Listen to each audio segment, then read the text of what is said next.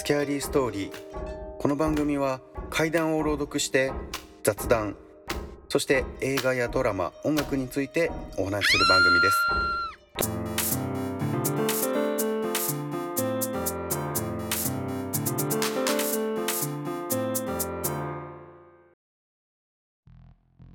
ベンチに座る老人。これは私が夏頃に体験した話です。その日は雨がよく降る火曜日で私は代休で久々に平日をゆっくりと過ごしていたんですね。妻はパートに出ていて子供たちは学校、ま久しぶりの一人の時間に何をしていいやら分からずとりあえず外へ出てみたんですね。すると家の前を一人の老人が横切っていったんです。それを見た途端車で出かけようなんて思っていたんですけれどもなんだか外を散歩したくなりまして平日の昼間雨の中誰もいない道路。これらのキーワードがとても懐かしくなって私は傘をさして歩き出しました。まあブラブラと歩いていると目の前に駅が見えてきたんですね。それも懐かしく思って駅に入ってみました。誰もいないホームに雨の音。私は電車に乗りたくなり切符を買いました。行く当てなんてなかったのでとりあえず3つ先の実家がある駅まで行こうと決めたんですね。そしてホームのベンチに座って電車を待っていると向かいのホームに先ほど家の前を、え横切っていた老人と思われるような方が座っていました。まあ気にも留めずぼーっと電車降りたらどこまで歩いてみようかななんて考えていたんですね。そしてふと左横を見てみるとさっきまで向かいにいたはずの老人が横のベンチに座っていたんですね。向かいのホームとこちらのホームをつなぐ立橋は私の右側にあるんです。誰も目の前を横切っていないはずなのにそれ左側には老人が座っているんですね。とても冷静に考えると怖いはずなんですけれどもなぜだか私は怖さを感じなかったんですね。それどころか気にも留めていなかったんです。まるで不思議なことではない当たり前のようなことを感じながら。田舎の電車は平日の昼間なんてまあ1時間ぐらいに1本なかなか来ないですね。でなんとなくまた横を見てみるとベンチには誰も座っていないんです。あれ？と思って今度反対側の右を見てみると私のすぐ右隣に老人が座っていました。さすがにこれには驚いたんですよ。驚いたんですけどそれよりもその老人が誰かに似ているなぁと思ってあれ誰だったっけなーなんて真剣に考えていたら電車が来まして。すぐ私は電車に乗り込んだんですけどその老人は座ったまま乗ろうとしないんですね。まあ次の電車に乗るんだろうなんて思って気にも留めなかったんですけど私は電車の中で誰だったかなーって考えていました。考えて考えて2つ目の駅に着いた時にやっと思い出したんですよ。4年前に亡くなった私の父親だったんですね。なんであの時すぐに思い出せなかったんだろうなーって不思議だなーって思っていたんですけど今ふと思い返せばあのホームにいた時の空間あの空気感だけはなぜか不思議な空気が流れていたような気がします。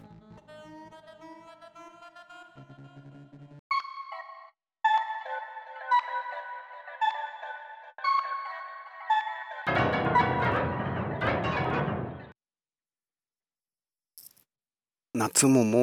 終わりみたいですけれどもまだまだ暑い日が続いていますね。そういえばあの稲垣吾郎元 SMAP の五郎ちゃんが MC を務める「本当にあった怖い話」これがですね10月の12日土曜の午後9時から20周年スペシャルが放送されることになりましたそうです。すごく楽しみですね。あんまりね地上波のテレビで怪談怖い話心霊系の番組が放送されなくなってきているのでとても楽しみにしております。いやーでも久々にこうやって雑談してみるのもいいですね。怖い話も93話まで来まして残り7話となっておりますがまあ100話迎えた後何をしようかもうほんとまだ全然考えてないですね。怖い話好きなんですけれども、まあ、100話が区切りかなと、まあ、たくさん聞いてくださっている方々に本当支えられてねここまでやってこれたので怖い話も続けたいなとは思うんですけれども何か他のことをやってみようかなともなんとなく考えております最近気になるねホラー映画とかが、まあ、んまり邦画でホラー映画がないんですけれども先日やっとあの映画の「来る」レンタルが開始されて見たんですけれどもまあすごい怖いというよりかは今までにないようなホラー作品といいますかちょっと変わった感じのホラーでしたね。でも結構面白かったのでまだ見てない方は是非来る見ていただきたいなと、まあ、映画でねリアルタイムで放映されている時に、まあ、ポッドキャストに限らずたくさんの方がコメントをレビューされていましたけれどもね。僕は基本レンタルが出てから見るというタイプなので半年ぐらい遅れてから見てレビューをしております。でも最近気になる洋画のホラーなんですけれども一番最初の作品があれ資料館？司令官っていうものかな？死ぬに幽霊の霊に館？まあ、エクソシスト系のね海外の悪魔払いの話なんですけどとある、まあ、霊媒的なことをやっている夫婦が主人公のお話で霊が取り付いた人形とか、まあ、曰く付きのアイテムをね自分の家の地下にしっかりとこう霊現象が起きないように封印をしているんですけれどもその中にアナベル人形という、まあ、不気味な女の子の人形が置いてあるんですね。そのアナベル人形が一番最初の話ではメインではないんですけれども、まあ、悪魔がその人形を使って子供を怖がらせるというシーンがありましてそのアナベル人形が誕生した話でしたりアナベル人形のその後の話とこっちのね人形の方が結構人気が出てメインの話になってきているんですね。このアナベル人形とそれを封印している夫婦の最新作の映画が日本で放映されるみたいなのでそちらのお話もとても楽しみに待っております。まあ、夏になってねたくさんのところで怖い話が、まあ、聞けて夏の風物詩とい、えー、風物詩といいますか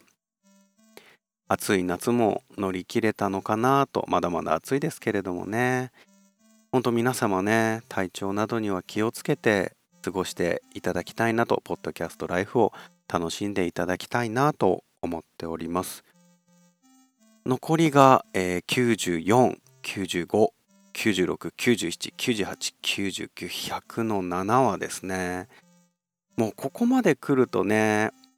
もう多分ポッポーともう収録して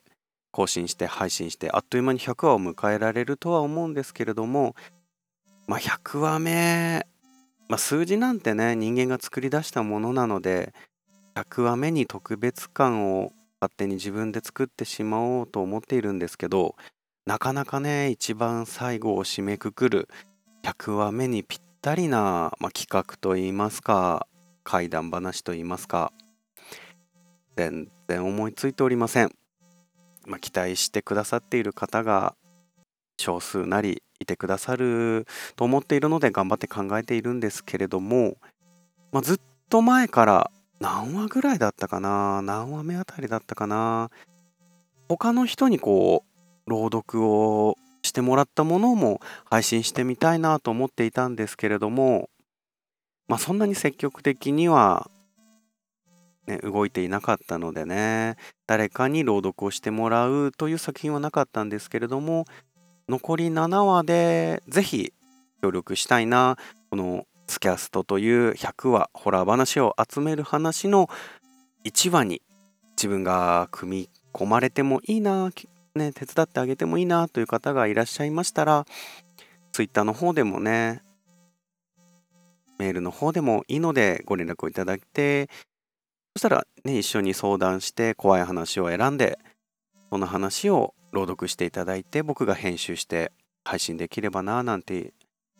まあね募集してもねすごい人気番組みたいにねたくさんの方が聞いてくださっているわけではないのでなかなか来ないと思いますけれどもただ自分からね名指しでやってくれませんかっていうのもなんか違うなぁと思っているのでなんとなくねラジオやってみたいなぁなんて思っている人が怖い話好きだなぁなんていう人が朗読してくださればなと思っております。ではあと7話。ぜひ皆さんね楽しみにしていただければなと思っております、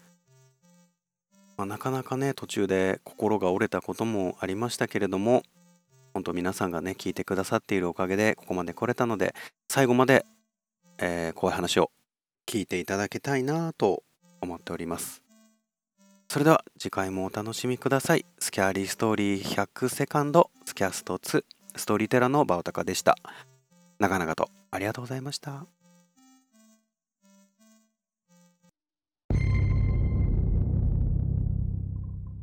スキャーリーストーリー100